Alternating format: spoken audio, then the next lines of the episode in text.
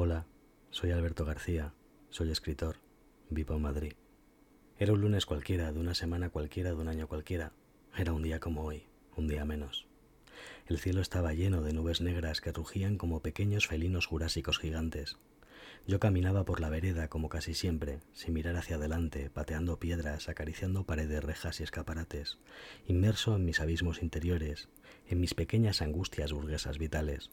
Llegué a un parque cualquiera, de un barrio cualquiera, de una ciudad cualquiera que finjo que ya no me importa, pero me duele como uña encarnada.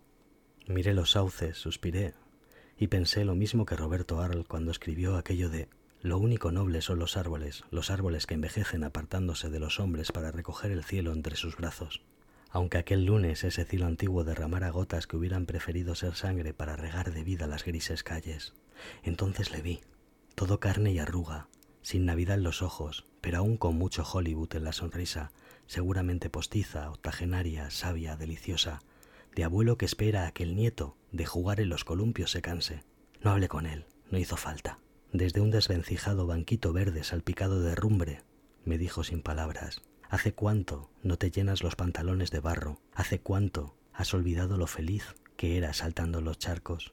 ¿Hace cuánto has olvidado lo importante? ¿Hace cuánto? Dime, ¿hace cuánto?